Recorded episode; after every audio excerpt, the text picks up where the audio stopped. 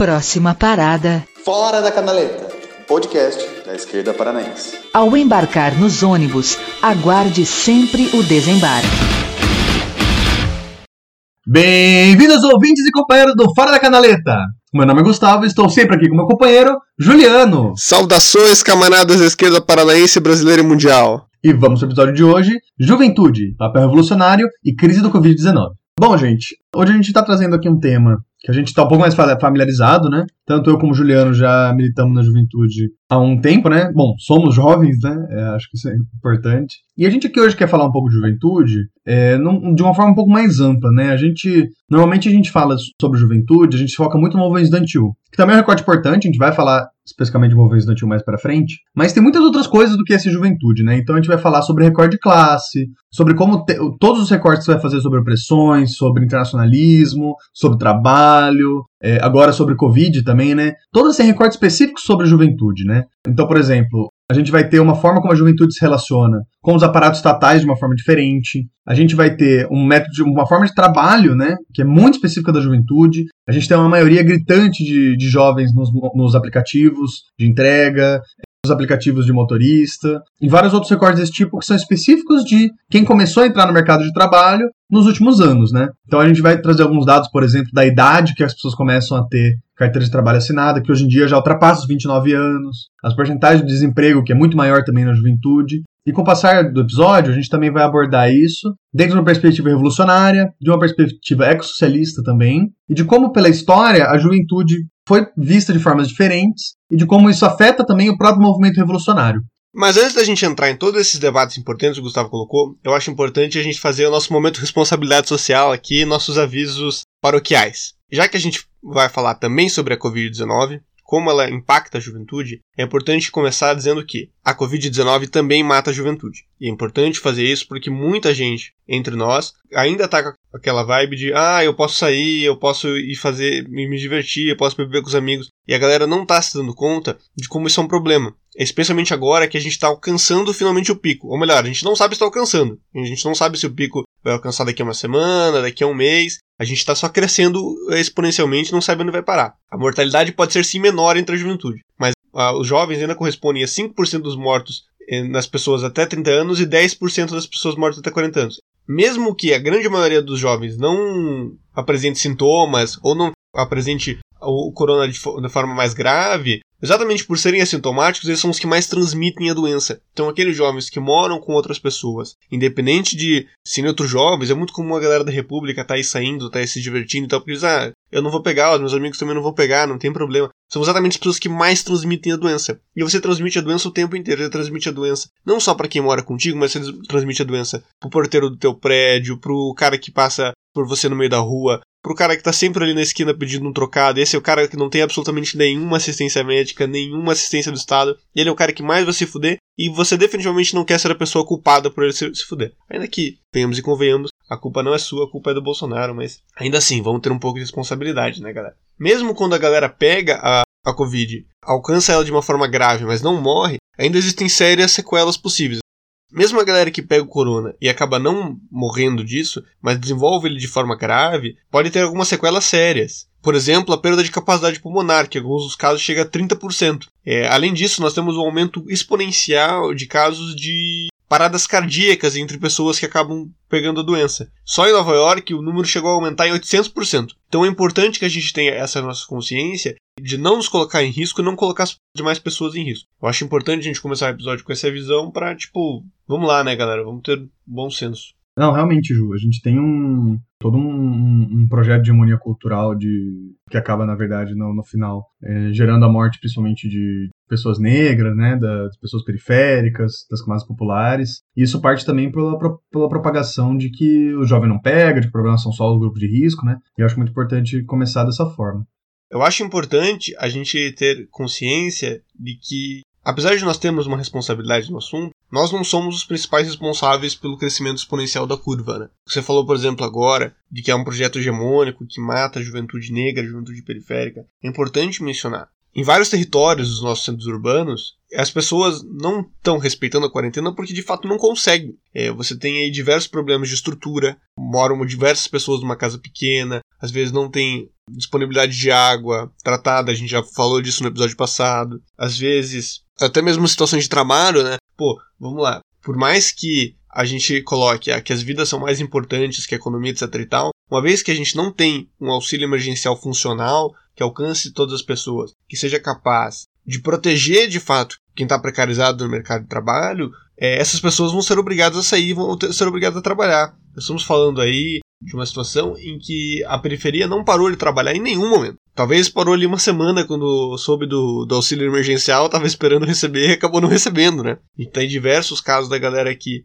tinha direito ao auxílio emergencial e não foi concedido, diversos casos da galera que não tinha direito e foi concedido. Tá uma zona isso daí. Isso obriga a galera a sair para trabalhar, né? Isso obriga a juventude negra e periférica a sair e trabalhar. É importante pontuar isso. As pessoas estão saindo de casa muitas vezes não porque querem, mas porque são obrigadas. E exatamente isso que você falou, Ju, aumenta inclusive a própria quantidade de jovens que estão tendo que trabalhar, né? Principalmente no, no serviço informal. Com tanta suspensão de contratos que a gente está tendo no Brasil, é muito comum que, para complementar a renda familiar, os jovens cada vez mais novos estão tendo que trabalhar nessa pandemia, né? E aí entra tudo que a gente já falou, de ser um fator de, principalmente ser quem mais está contaminando pessoas serem os jovens, né? Então saiba trabalhar porque está precisando complementar a renda familiar. A partir disso, fica contaminado, às vezes com poucos sintomas, e consegue contaminar muito mais pessoas a partir disso, né?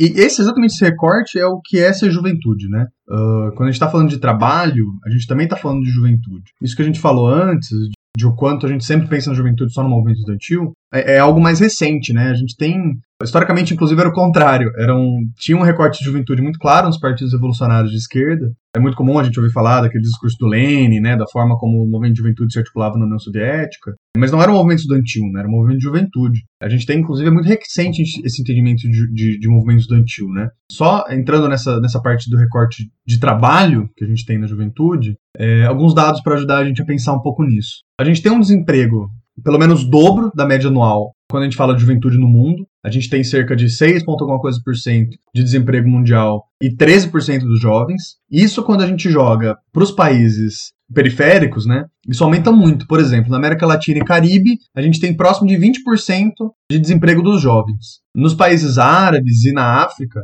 é, a gente tem cerca de 30%. Ou seja, quanto mais o país está na periferia do sistema, a gente tem uma porcentagem maior de jovens desempregados. Exatamente pelo que a gente está falando, né? O recorte de juventude é o recorte que vai ser mais precarizado quando você precisa de um trabalho mais explorado, de um trabalho informal, de um trabalho mais extenuante. São os jovens que começam a sentir isso da, da, da forma mais, mais intensa, né? Outro exemplo é que dentro dos países considerados pela OIT, né, ou seja, pela ONU, considerados subdesenvolvidos ou em desenvolvimento, cerca de 40% dos jovens trabalhadores estão em empregos informais. Perdão, não empregos informais, alocados abaixo da situação de pobreza, ou seja, 40% dos jovens trabalhadores recebem menos de 3,1 dólar por dia, que seria a linha de pobreza da, da ONU, né?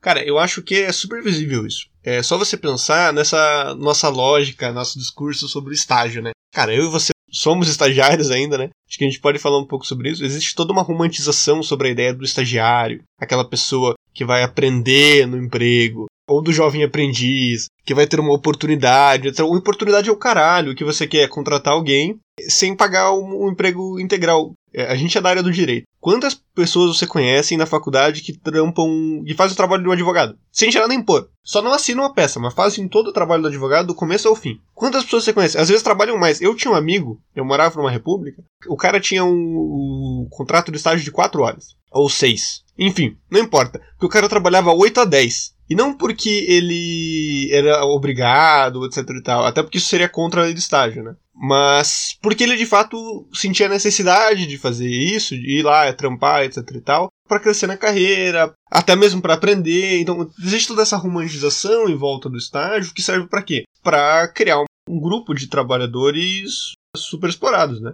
A gente fala muito da questão da, da mulher, né, no, especialmente no começo do capitalismo, de como a mulher foi inserida no mercado do trabalho como uma, um ente super explorado para receber menos, porque ela recebeu metade do salário dos homens, etc. E tal. Hoje, a juventude é inserida no mercado de trabalho de uma forma muito similar. Claro, existem outras situações sociais, uma, uma situação de exploração e constituição do patriarcado completamente diferente que tem que ser analisada, inclusive atinge também as mulheres jovens, que leva, por exemplo, é, números altíssimos de assédio sexual com relação a, a estagiários, etc e tal, exatamente porque são as pessoas que não têm defesa na sua área de trabalho, então não vão ter como responder a esse tipo de coisa, vão ter que aceitar e ficar quieto. Mas, do ponto de vista econômico, a inclusão da juventude no mercado de trabalho é muito similar.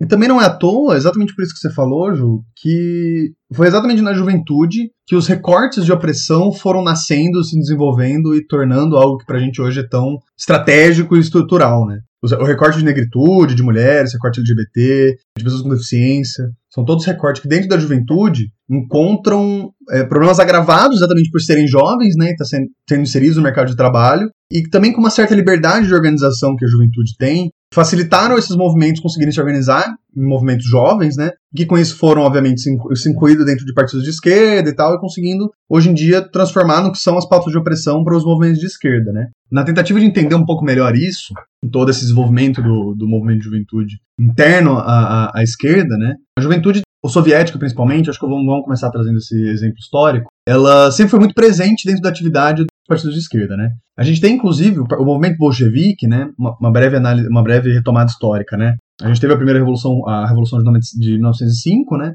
Que gerou o, a Duma e os partidos sociais-democratas russos e tal. E tinha um racha interno do Partido Social Democrata Russo, que eram os mencheviques e os bolcheviques, né? Tinha outros grupos internos, mas eram os grandes grupos uh, do primeiro congresso do Partido Social Democrata. E os bolcheviques, né, eles eram o que foram influenciados pelos pensadores sociais-democratas revolucionários e eram em sua grande maioria jovens. Isso é muito curioso. A gente não para pensar, por exemplo, o, Trotsky é um, é um exemplo claro disso. Quando ele começou a dirigir o soviético de Petrogrado, ele tinha só 26 anos. E as trincheiras do, do movimento bolchevique era majoritariamente composto de jovens, porque era um grupo que tem essa liberdade maior de organização, né? É, é uma parcela do, da esquerda que costuma ser tem menos amarras, né, no geral. Não partiu de outras organizações, está formando seu pensamento ideológico, seu pensamento, seu pensamento marxista, né? E nesse momento histórico especificamente, eles começaram a receber os textos traduzidos dos pensadores sociais-democratas é, revolucionários, junto com outros textos marxistas, e acabaram formando essa grande massa do Partido Bolchevique, que era, de fato, os que vão acabar sendo os revolucionários é, em 1917, né?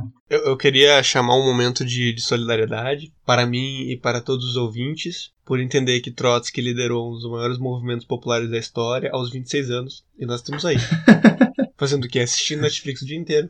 E tentando achar um trabalho. Tentando achar um trabalho. E é isso aí, né? Tamo, tamo bem. Tem uma fala, inclusive, muito famosa, que eu acho que vale a pena a gente retomar, falando dessa, de toda essa questão do momento soviético, né? Foi uma fala do Lenin, ele já não era mais um militante de juventude, né? Já é pós-revolução, em 1920, essa fala. Que é aquela fala que todo mundo já deve ter ouvido falar, que foi aquela fala no terceiro congresso da juventude comunista. Eu acho que é uma fala que a gente não pode traduzir tanto para nossa realidade, exatamente porque foi uma fala pós-revolução, né? O que ele está falando é de construção de uma sociedade comunista pós-revolução. Mas ao mesmo tempo, muito interessante pensar no nosso papel em torno dessa fala, porque é uma fala que fala muito da moral e da superação da moral burguesa, né? A gente até vai colocar depois esse link do, desse texto, porque é um texto bem curioso e que ele é muito usado por todas as organizações de esquerda, né? Porque ele é um texto que basicamente coloca que é o Lenin falando, né? É, é uma transcrição de uma fala dele desse congresso. E ele começa falando do quanto ele não foi um revolucionário de verdade. E do quanto todo mundo que fez. Não que não foi revolucionário de verdade, né? Mas o quanto eles não vão construir a sociedade comunista. Ele fez o papel de derrubar a sociedade capitalista. E que era esse o papel de todos os militantes que estão inseridos na lógica do momento revolucionário, né? Mas que para continuar a revolução e para avançar para realmente um socialismo, posteriormente com um comunismo, quem vai fazer isso vai ser a, a, a geração que está vindo e vai ser a juventude, né? Porque são os militantes que foram construídos já numa lógica pós-revolução, que já são militantes que se permitem e que tem a possibilidade também, né, de ter uma outra educação, uma educação proposta por revolucionários, e que a partir disso crie uma moral não burguesa, né? Então é muito curioso esse texto exatamente por isso, do quanto a gente tem um papel sempre de evoluir a nossa moral em relação a, ao que está vindo atrás, porque o que a gente quer é cada vez ter uma juventude menos capitalista, né? É, isso no sentido mesmo de, de todo o aparato burguês que tem do que é ser capitalista, né? Menos capitalista, menos machista, menos racista, tenha mais consciência ambiental, né? Querendo ou não, existe uma série de condições de qual nós fomos criados mesmo, nas nossas relações familiares, no nosso dia a dia, na nossa, nossa escola, que são estimuladas pela hegemonia capitalista. Nosso grande objetivo, quando a gente fala né, que não tem como acabar com com racismo, machismo, etc., sem acabar com o capitalismo, é exatamente essa concepção. Né? A gente precisa romper com essa hegemonia para poder instituir uma outra hegemonia no lugar. Uma hegemonia que seja é, libertadora, né? E não tem como fazer isso sem derrubar o Estado burguês. Enfim, aí os dilemas do, dos jovens comunistas, né?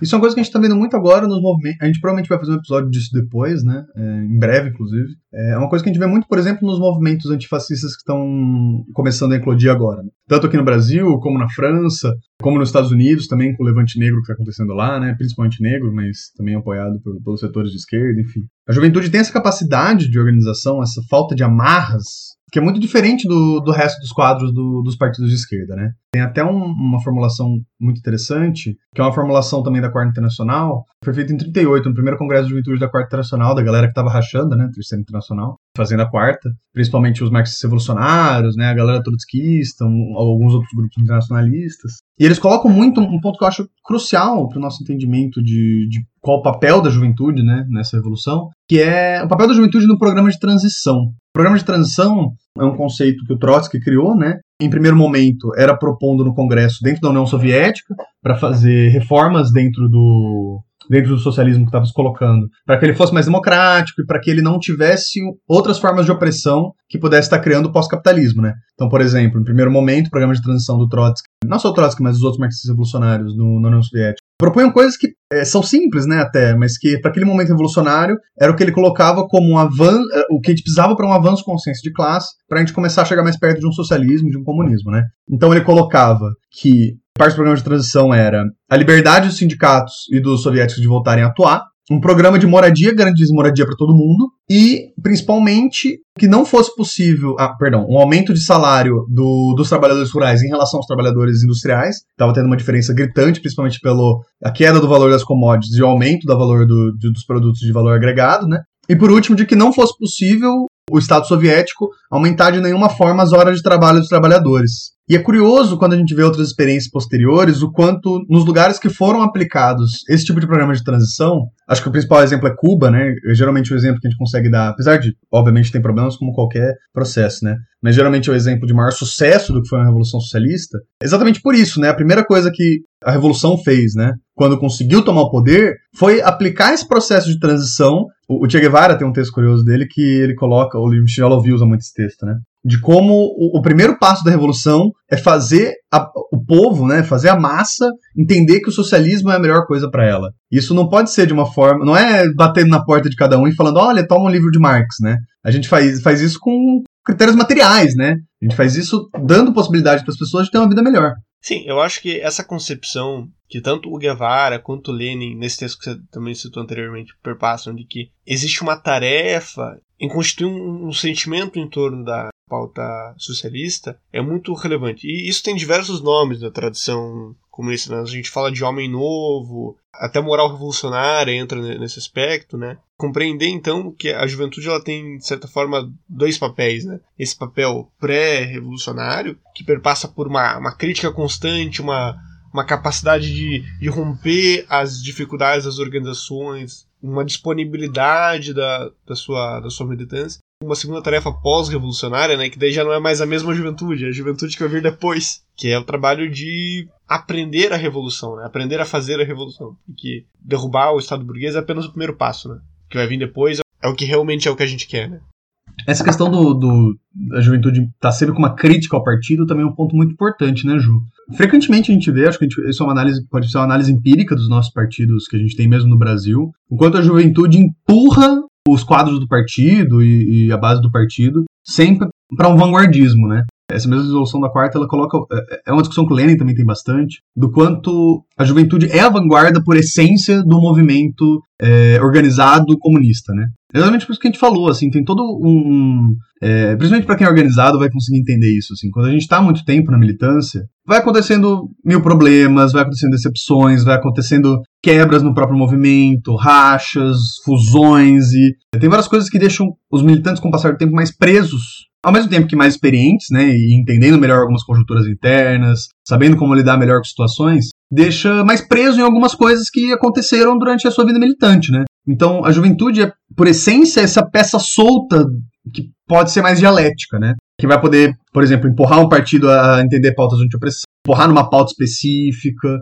Exatamente porque as pautas da juventude são mais, mais ligadas ao agora, de certa forma, e também mais a longo prazo, né? Tem essa certa contradição. Porque ao mesmo tempo que a gente está sem trabalho agora, por essa grande quantidade de, empre... de falta de emprego, é, pelos empregos informalizados, sempre foi uma pauta histórica da juventude, né? Desde o primeiro congresso da União Soviética, depois também na quarta na terceira internacional, o, o emprego para a juventude, né? E pelo direito de viver. Principalmente porque naquela. Hoje em dia também, né? No Brasil a gente tem menos essa concepção a nível militar, ela acaba ficando mais, principalmente o extermínio da juventude negra, né? Mas quando você sai do Brasil, principalmente países que têm guerras constantes, sempre foi uma discussão muito forte para a juventude o direito à vida. Porque qualquer guerra que acontece, quem vai, quem é mandado para morrer é a juventude. E sobre trabalho também, também é a juventude que acaba ficando sem emprego. E as pautas de trabalho da juventude são mais específicas ao ter a possibilidade de, de ter e acesso, né? É diferente, por exemplo, de uma pauta de aposentadoria, que também é importante pra gente, óbvio, por isso que tem essa dualidade de, obviamente, a reforma da Previdência é pior pra gente do que para quem vai se aposentar daqui cinco anos. Mas a gente também tem que resolver os problemas de agora para poder poder se aposentar daqui, sei lá, hoje em dia nunca, né?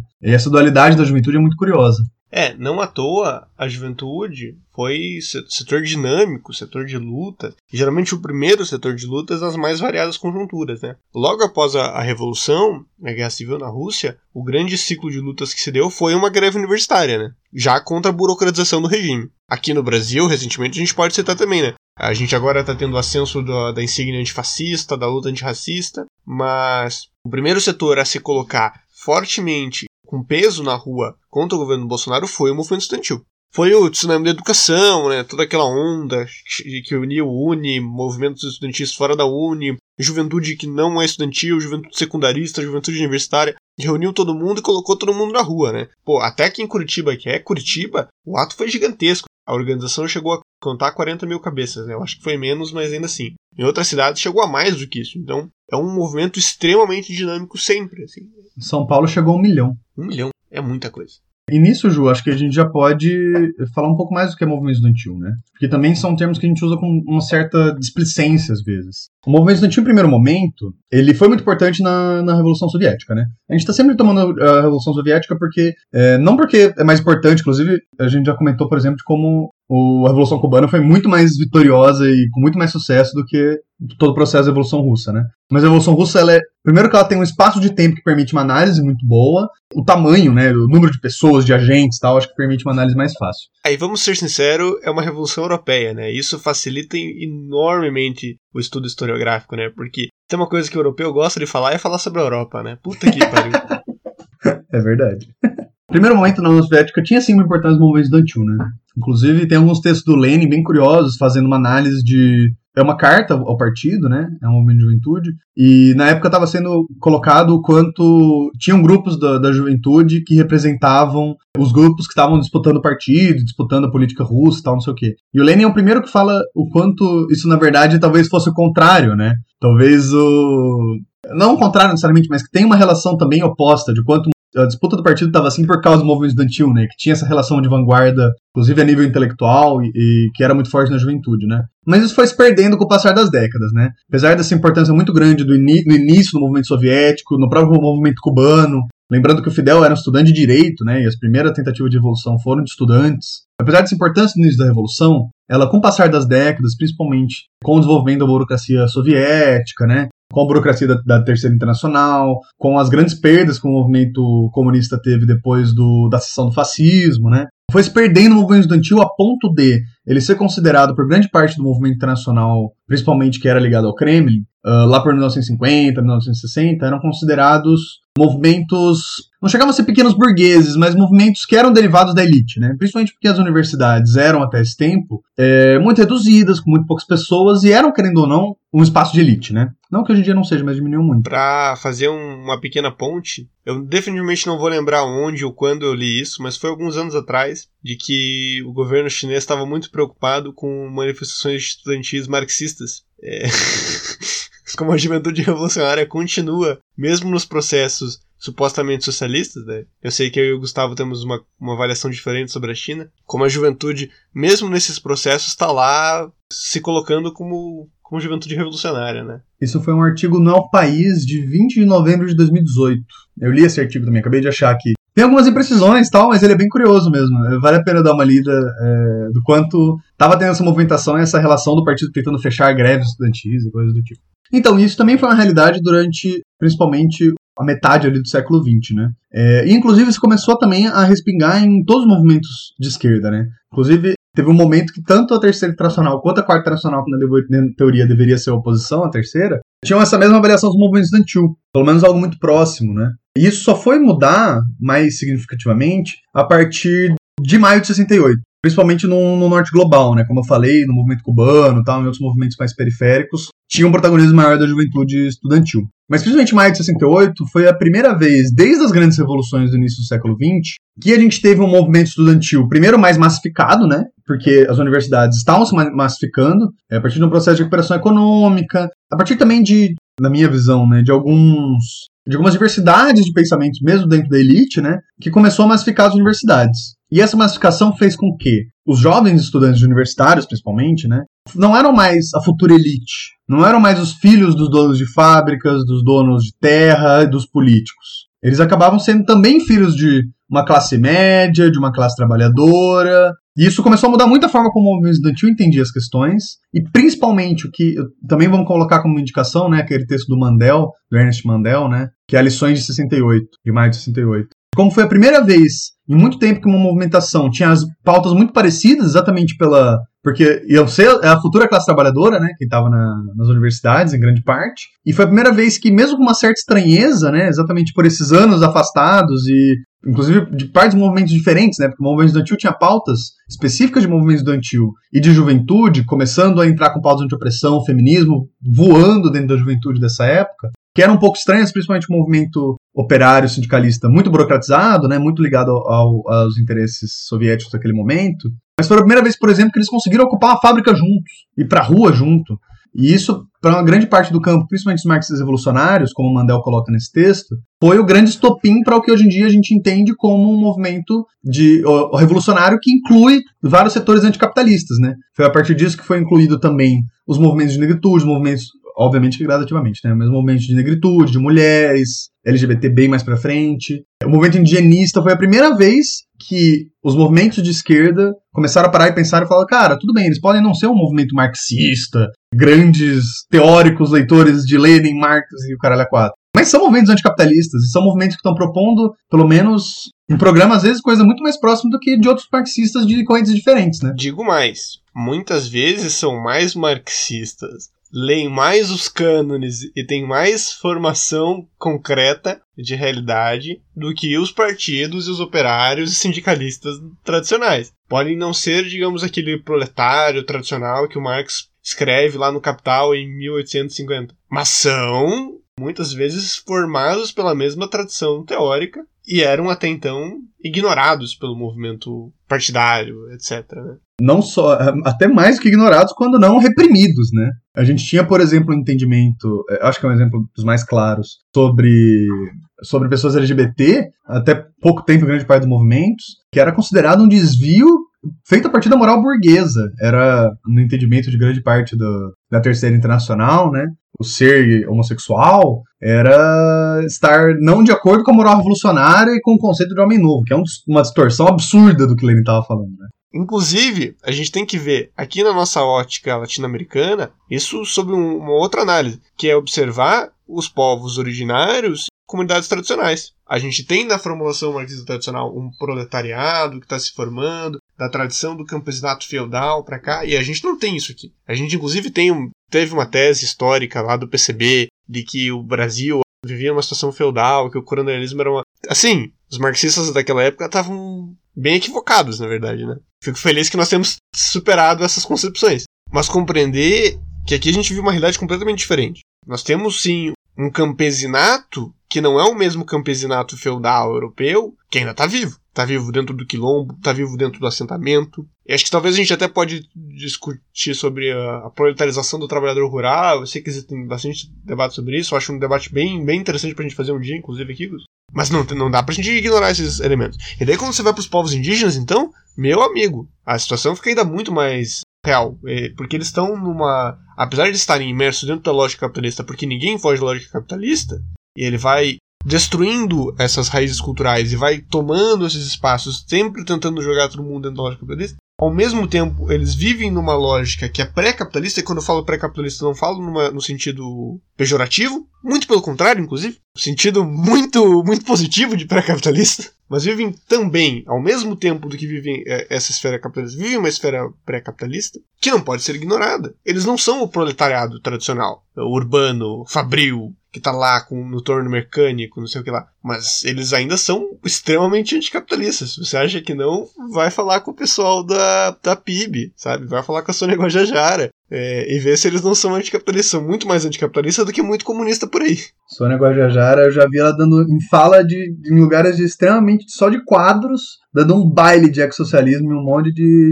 doutor de academia aí. Bom, Ju, pra dar uma fechada então, toda essa ideia que a gente tá trazendo de movimento estudantil. Nossa, ainda era movimento estudantil. Quero dizer que a gente chegou nesse negócio de Ajara falando do movimento estudantil.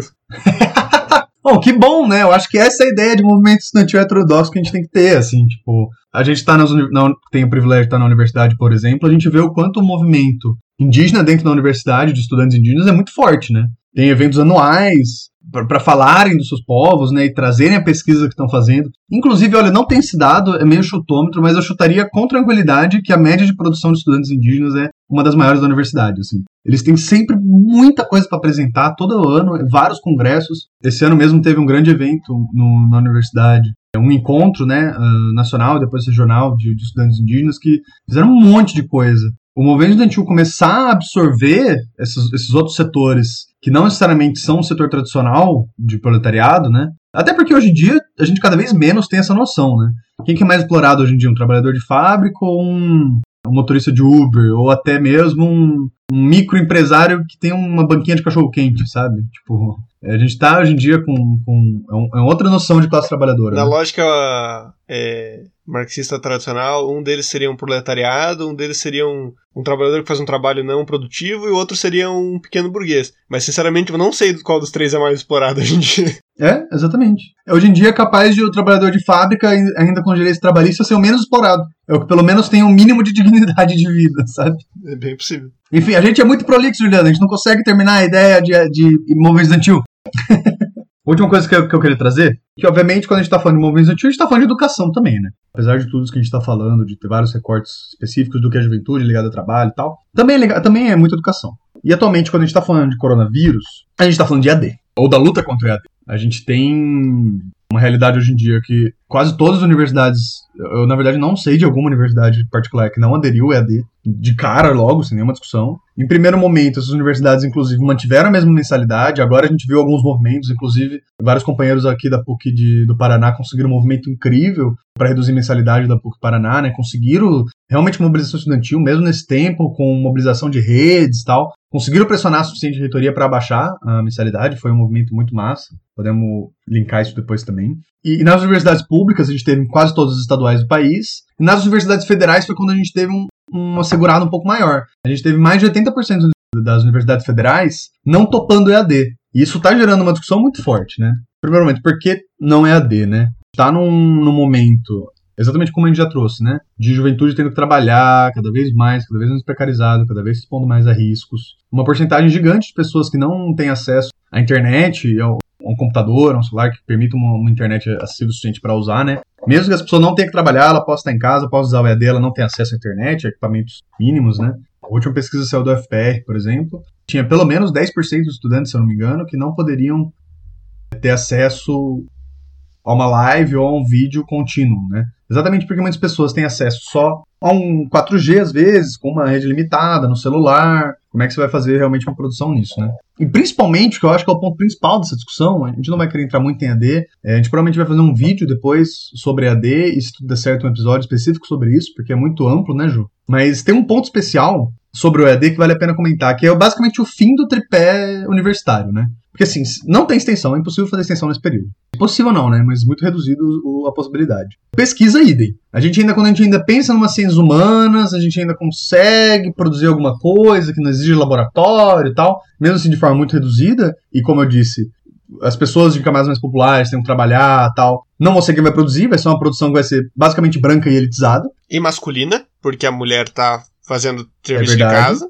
O ensino já é prejudicado por si só, Qualquer pessoa que já teve uma aula EAD sabe do que eu tô falando. E por último, que é uma discussão um pouco recente, né, Ju? A gente está tendo bastante essa, essa, essa, discussão hoje em dia na universidade, que é o que, hoje em dia, a partir do, do que a gente teve de ampliação das universidades de massa no Brasil, a gente não tem só um tripé universitário, a gente tem um quadripé universitário. Porque além de ensino, pesquisa e extensão, a gente tem inclusão. E ela é tão estrutural hoje em dia para a universidade quanto os outros, quanto o resto do tripé. A gente hoje em dia, a partir da universidade, consegue política alimenta é, alimentacional, segurança alimentar, a partir do, dos setores universitários, das bolsas de alimentação. A gente garante moradia, se não por moradia estudantil, por casa do estudante, por auxílio moradia. A gente sabe que o auxílio moradia não é o suficiente, mas enfim, tem projetos de, de, de, moradia, né? E a partir dele, muitas vezes, você consegue o estágio, que vai ser o acesso a um primeiro emprego, ou pelo menos uma renda fixa que você vai conseguir naquele estágio. Então, hoje em dia, na forma como a gente tem a universidade pública, com, esse, com o sistema de cotas, com, essas, com essas, todo o sistema de inclusão na sua estrutura, ela é com certeza um dos programas sociais com mais sucesso que a gente já teve no Brasil.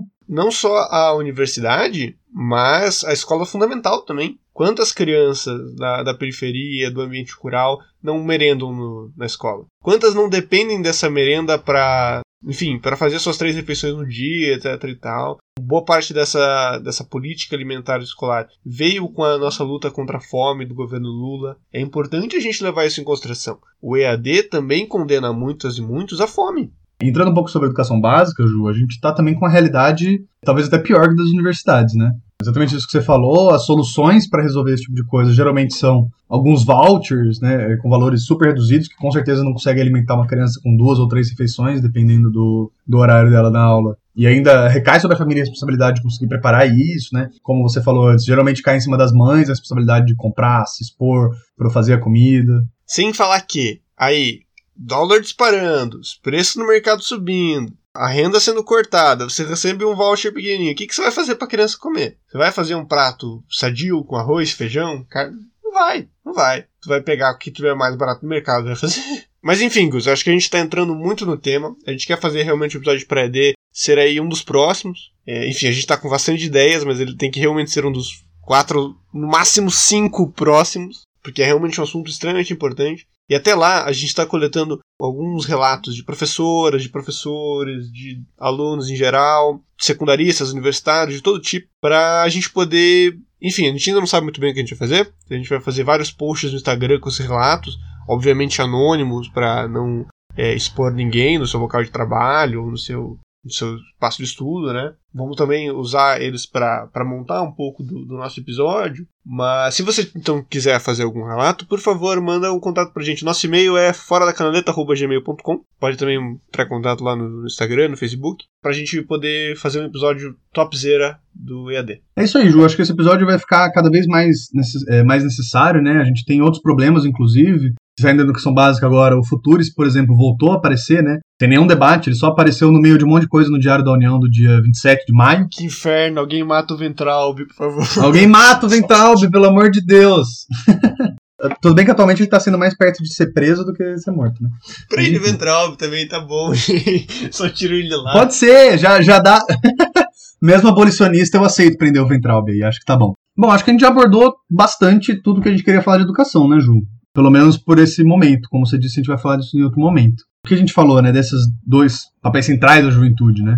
A outra coisa que a gente vai falar agora é do recorte de trabalho. Pra gente ter alguma ideia, principalmente disso que a gente está falando durante todo o episódio, sobre a precarização do, do jovem trabalhador, né? Além de tudo isso que eu já falei, das porcentagens de desemprego. A gente tem hoje em dia 75% dos trabalhadores, dos entregadores de São Paulo têm entre 18 e 24 anos. Outro exemplo bem claro disso é que entre 18 e 24 anos, a gente tem mais que o dobro do desemprego do que o resto da população. É, inclusive no Brasil, a gente está chegando numa coisa, num, num, patamar que a gente nunca chegou, que é o da média do tempo de carteira assinada ser com 29 anos. Bem próximo de 29 anos já, e sendo que esse dado é de dois anos atrás. Então eu imagino que isso já deva ter chegado até talvez ter aumentado, principalmente depois do, da reforma trabalhista se firmando e tal, tal, tal. Importante mencionar o como isso não afeta apenas a juventude. É. Você aí, caro senhor, senhora, que está tentando buscar sua aposentadoria, lembre-se que quem paga a aposentadoria são os contribuintes. São as pessoas que contribuem para a Previdência Social, são as pessoas que têm carteira assinada. Se o jovem só tem emprego aos 29 anos, ele não paga aposentadoria. Então a gente não só não vai ter emprego até os nossos 29, como a gente não vai ter aposentadoria depois, porque não vai ter quem contribua para nossa aposentadoria, Gustavo. Essa é a realidade. É a crise da aposentadoria vai ser muito pior na nossa geração. E é exatamente isso que a gente estava falando do porquê a juventude tem esse, essa dupla necessidade que é muito difícil de conciliar, né? A gente tem uma necessidade a longo prazo, que ela é, é, é ligada à, idade mesmo, né? A gente vai estar tá mais tempo por aí, e com isso a gente precisa de coisas que sejam a mais longo prazo. a gente vai viver o apocalipse global, a subida dos oceanos, o degelamento das calotas, toda a crise climática, a desertificação das regiões mais férteis, a gente vai viver tudo isso e a gente ainda não vai ter aposentadoria para sobreviver nesse cenário. é, se os zumbis viessem, ia ser muito mais fácil, sabe? Muito mais rápido, muito mais limpo. Isso que você tá falando, inclusive, é, entra um pouco numa perspectiva ex-socialista de, de juventude também, né? Tem um, um, recorte muito claro quando a gente fala de ex-socialismo na juventude, que é realmente de, de idade mesmo. A título de exemplo, a gente tem grande parte do. É, hoje em dia já é praticamente consenso dentro da comunidade científica de que a gente vai passar por mudanças climáticas muito drásticas nos próximos anos, né? E grande parte dessa, é, dessa comunidade científica coloca de que a gente vai começar a ter mudanças mais drásticas, como grandes enchentes, é, exatamente pelo derretimento, pela subida de, de oceanos, as chuvas. A própria coisa que está acontecendo hoje em dia na seca no Paraná e em São Paulo, é, grandes ondas de calor, por exemplo. Ano passado na, China, na Índia, morreram centenas de pessoas por uma onda de calor. E isso vai acontecer lá por, 1900, por 2045, 2050. Ou seja, eu vou ter 45, 50 anos. É, quem é mais novo ainda hoje em dia vai ter 40, 30 anos. A gente vai estar tá ainda no olho do furacão. A juventude de hoje em dia é quem vai estar tá tentando resolver grande parte dos problemas quando estiver chegando o colapso ambiental. Isso entra também num outro conceito que a gente empresta e usa muito, que é a responsabilidade intergeracional, né? Existe hoje em dia um pedido, isso a gente ouve inclusive até em movimentos não necessariamente ecossocialistas, mas ambientais mais amplos, de que existe uma responsabilidade das gerações que hoje em dia estão no poder e a nossa geração que está agora chegando no poder e que vai, com o passar do tempo, se mantendo nele, disputando política, disputando ideias, de que a gente tem uma responsabilidade não só com a gente, mas também com as próximas gerações, né? E eu acho que isso se conecta muito forte com o que a gente estava falando antes, de criar essa moral revolucionária na juventude, nas gerações que seguirem a essa, exatamente para ter essa responsabilidade como humanidade, né? Ter um nível de avanço de moral revolucionária que vai passando por gerações eu acho importante, como a gente estava falando lá no episódio anterior da água, fazer essa análise de totalidade do ecossocialismo para compreender todas as relações ao mesmo tempo. E que, cara, no exemplo da juventude, isso é visibilíssimo, né? Isso tudo que você estava falando sobre desemprego estrutural, sobre a galera não conseguir emprego, daí questão da aposentadoria, essa questão do clima, tudo isso está inter diretamente interligado. E está diretamente interligado também com pautas de raça e de gênero dentro, dentro do próprio mercado de trabalho da juventude, não é? O que você tem para esse cenário que a gente está apontando da juventude é muito pior para a juventude negra periférica, para as mulheres, etc. E essa análise de totalidade que a gente faz como ecossocialismo, né, e como socialistas em geral, é o que nos permite fazer esse recorde de juventude que a gente está propondo aqui, né? Então a juventude é tem sim uma questão de idade, né, mas é mais do que isso. É uma juventude que tem uma forma de exploração como o capital pega a força de trabalho dela, como oprime as ideias, como aplica hegemonia cultural, como destrói o meio ambiente que ela se relaciona. É dessa forma específica que a gente está colocando. Então, o que, que é o jovem trabalhador hoje em dia? É muito diferente do trabalhador de a média de um trabalhador de 40 a 50 anos e um trabalhador de 20 a 30. É um trabalhador que geralmente não tem um emprego formal, é um trabalhador que não tem direitos trabalhistas mais, até o pouco que a gente tinha, a gente não tem mais. É um trabalhador hoje em dia é, que sai de universidades muito precarizadas, né? Então, principalmente quando a gente chega nas universidades privadas, é, no, na grande expansão que a gente teve durante o governo PT do, com é um incentivo da educação privada, né? São pessoas que saem com uma educação precarizada, e aí o mercado de trabalho já é precarizado, isso afeta o salário dela, afeta a possibilidade de emprego. É, não é à toa, como a gente disse hoje em dia, uma pessoa, isso é um dado de dois anos atrás ainda. Imagino que isso vai piorar muito depois da pandemia. São, em grande parte, entregadores de, de aplicativos, em grande parte vão estar em empregos formais até pelo menos 29 anos, e não quer dizer que esse primeiro emprego vai ser bom, porque geralmente o primeiro emprego não vai ser bom. Não é nem bom, né? O que permite o mínimo de, de sobrevivência e subsistência da, da, dessa, dessa pessoa trabalhadora. E é engraçado como essas pautas da juventude se alastram pelo tempo, né? Eu vou voltar de novo naquele texto da Corte Internacional que a gente usou desde o início. É muito engraçado que realmente as pautas são muito parecidas ainda com a gente. E, tem, e esse recorte é do capitalismo mesmo, né? Apesar de, obviamente, se transformando com o tempo, a gente pegando outras pautas, como eu disse, essa grande versão em maio de 68. Mas, por exemplo, as grandes pautas dessa resolução eram a luta por pão, a luta por um futuro, Ou seja, que a juventude precisa de uma perspectiva de futuro, de avanço de humanidade, e que é o movimento socialista precisa dar isso para elas. O impasse capitalista da dificuldade de inserção de novas pessoas no mercado capitalista. Então sempre teve essa exigência por emprego para a juventude, né? O direito de viver, que na época era muito ligado a, guerras, principalmente por causa de, de ser uma tradição europeia e tal, mas acho que hoje em dia a gente colocaria isso dentro do que é praticamente uma guerra civil, do genocídio da, nas periferias, né? Guerra civil é injusto, né? Genocídio. Para ser guerra tinha que ter os dois lados batendo, né, cara? Para ser guerra tinha que ter os dois lados, exatamente. Tá faltando a gente transformar isso numa guerra. É, é exatamente. Abrir as escolas e universidades para o povo, que é uma pauta hoje em dia que talvez seja a grande pauta, o movimento estudantil faz tempo já, né? Agora está sendo mais de, de condições, de qualidade, mas sempre foi a grande pauta de abrir isso. E por último, direitos civis e direito de imigração. É, é uma pauta que também tem um acordo de juventude, apesar de a gente não ter abordado também, porque tem muita coisa, que sempre foi muito, muito específica também de, de um movimento de juventude, né? Até pela questão dos apátridas, de quem imigra, de como vai ser a relação de quem imigra com o país, né? De quem cresce no país. Bom, Ju, eu acho que na verdade era mais ou menos isso que a gente queria trazer sobre o que é a juventude, né? Uhum. Agora a gente vai dar uma fechadinha em tudo que a gente falou e chegar no momento que a gente fala de um chamado para ação e por que se organizar. Bom, gente, se a gente tem essa análise de totalidade da juventude, entende que a juventude ela é um setor importante dentro da classe trabalhadora, que tem características próprias, né? É, você pega o que é a juventude periférica, o que é a juventude universitária, são coisas obviamente diferentes, mas ainda assim tem diversas semelhanças que aproximam a juventude dos diversos espaços do, do centro urbano, do centro rural, a juventude dos povos tradicionais originários, todas essas juventudes têm semelhanças muito importantes, você vê essa, essa necessidade de uma organização própria, muitas vezes, da juventude. Nós temos uma tradição de longa data de organização da juventude no movimento estudantil, de centros acadêmicos, DCEs, coletivos. Nós temos também tradições de, orga de organização é, de juventude em outros espaços, mas geralmente são coisas é, destacadas, são coisas que não dialogam entre si. E especialmente nesse período que nós estamos vivendo de, de ascenso da pós-política, fragmentação da esquerda, de crise de praxis, inclusive, é, nós temos que tentar, nós temos que buscar restaurar esses diálogos e restaurar, restaurar um, um trabalho conjunto, digamos assim. Né? A galera fala muito em vamos fazer trabalho de base, vamos na periferia, geralmente fala isso com uma ideia de quase colonizadora, né? Nós vamos lá para impor a nossa ideia, nós os marxistão, que vamos lá. Mas como já diria Emicida, esses boys conhecem Marx, mas nós conhecemos a fome. Então, mais importante do que tu ir lá, você, piado batel aí, mas já conheceu o marxismo e, e, tá, e quer fazer alguma coisa sobre isso, mais importante do que ir lá e palestrar, etc. lá, é ir lá para ouvir. É, organiza a galera no teu centro acadêmico, no teu DCE, organiza a galera por aí para a gente poder dialogar com a galera da periferia. A galera da periferia também, bicho. Nós aqui do Colombo, do Tatuquara, do Atuba, do SIC. Vamos organizar nossa galera, fazer nossas ações no bairro, tentar organizar nossos comitês, organizar a associação de moradores e a partir disso buscar um diálogo. O sonho do, da grande maioria da juventude periférica é estar na universidade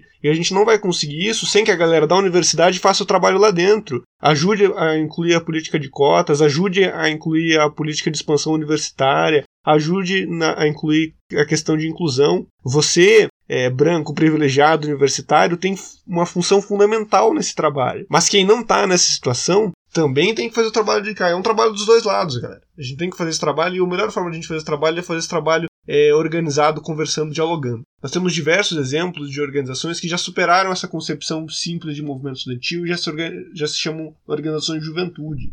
Para dar dois exemplos concretos, que a gente tem mais proximidade, mas tem várias aí. Não, não se, se limite às, às opções que a gente fala aqui, porque as opções que a gente fala são, obviamente, dadas pelo que a gente conhece, pelo que a gente já militou junto, né? Inclusive dentro, né? São as juventudes do o RUA, a Juventude Anticapitalista, e o Afronte. São duas juventudes que buscam essa interlocução entre periferia e movimento estudantil. Aqui em Curitiba, inclusive. Isso aí, Ju, tudo que você falou, acho que é muito importante essa parte de que as camadas mais populares e também, às vezes, mesmo pessoas que não são, que não necessariamente estão excluídas economicamente desse processo, mas, por exemplo, a gente tem um problema muito grande na universidade pública de acessibilidade. Obviamente, esse problema sempre tivemos com outras pautas de opressão, né? Com mulheres, com negritude, pessoas LGBTs principalmente pessoas trans, né?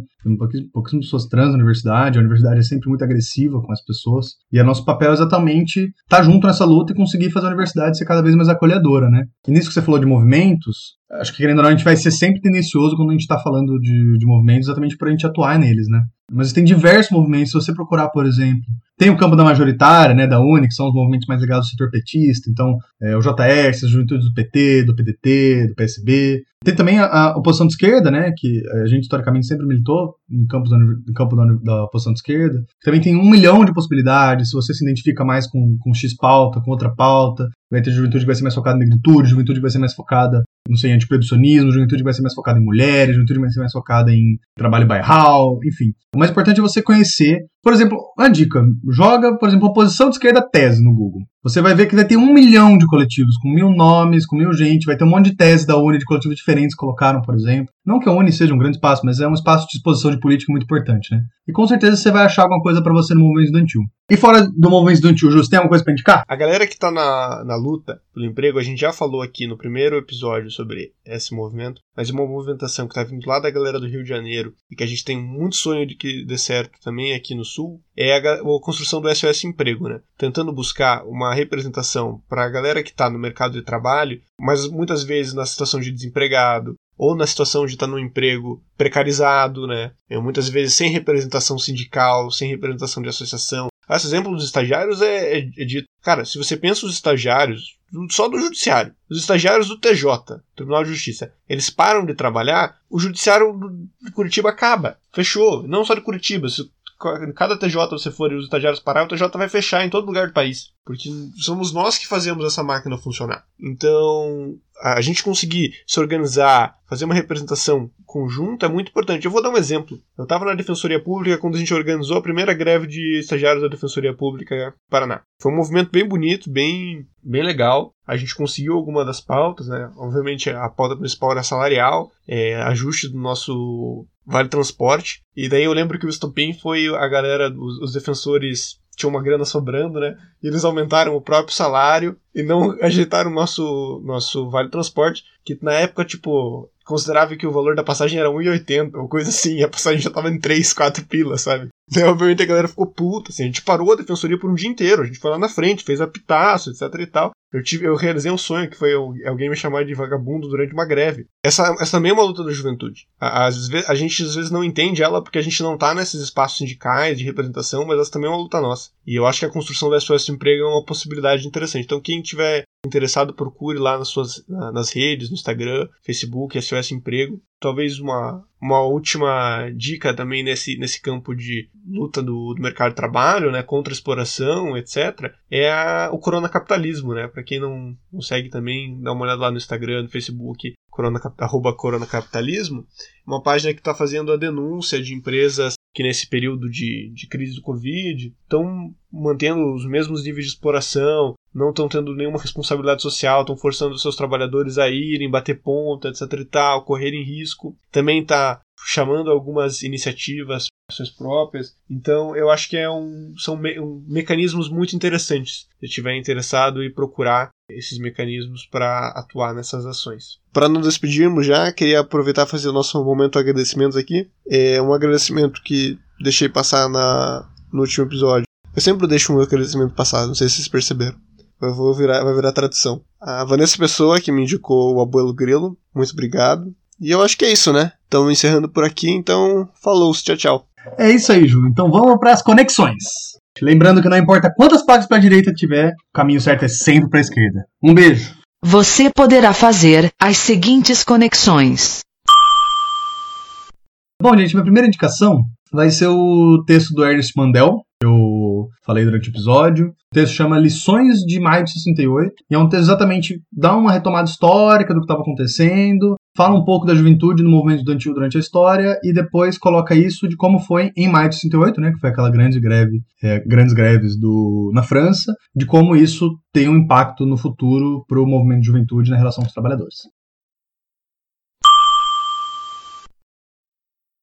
Bom, uma segunda indicação vai ser exatamente aquele texto do Lenin, que, como eu disse, ele é bem curioso quando ele está falando do papel da juventude, é, principalmente nesse aspecto moral e ético da juventude, né? O nome desse texto é As Tarefas das Uniões da Juventude. Na verdade, não é exatamente um texto, né? Uma transcrição do discurso, mas a gente vai deixar ele linkado também para vocês. Minha terceira indicação vai ser um vídeo da Rita Von Hunt. Para quem não conhece, ela é uma drag, faz vídeos no YouTube, comunista, fala bastante de vários assuntos, principalmente de assuntos ligados à culturalidade do marxismo, né? E esse, texto, esse vídeo especificamente, ele é um vídeo muito curioso, exatamente porque a gente não falou muito disso, e é muito importante para a juventude, quando a gente vai analisar os impactos do corona, falar principalmente de, de amor também, né? Ela tem vários textos falando sobre amor, sobre é, relações interpessoais, e eu acho que isso é um, algo bem importante para a juventude pensar quando a gente está em quarentena.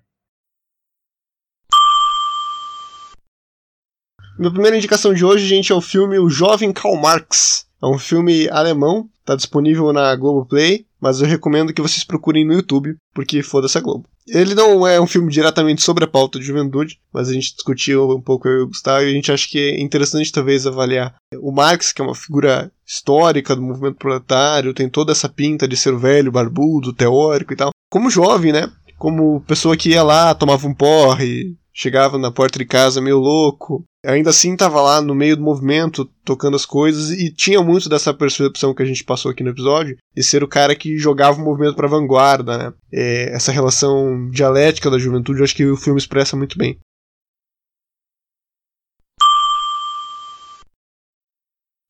É, e minha última indicação, uma música que eu acho bem legal, vamos terminar o episódio com ela, é Metede Comigo, do Las Manos de Felipe, é uma banda argentina, é uma música que trata um pouco sobre a relação da, do ataque à juventude, especialmente citando algumas figuras históricas do movimento de juventude argentino que acabaram sendo desaparecidas, tanto pela ditadura argentina quanto posteriormente.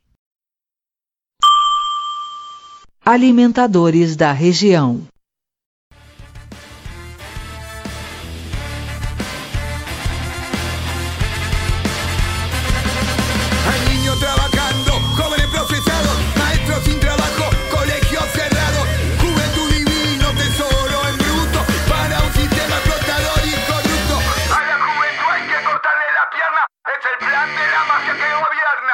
Es el ataque a la juventud lo que le va a garantizar hacer un negocio vil de cada expresión juvenil. Es el ataque a la juventud lo que le va a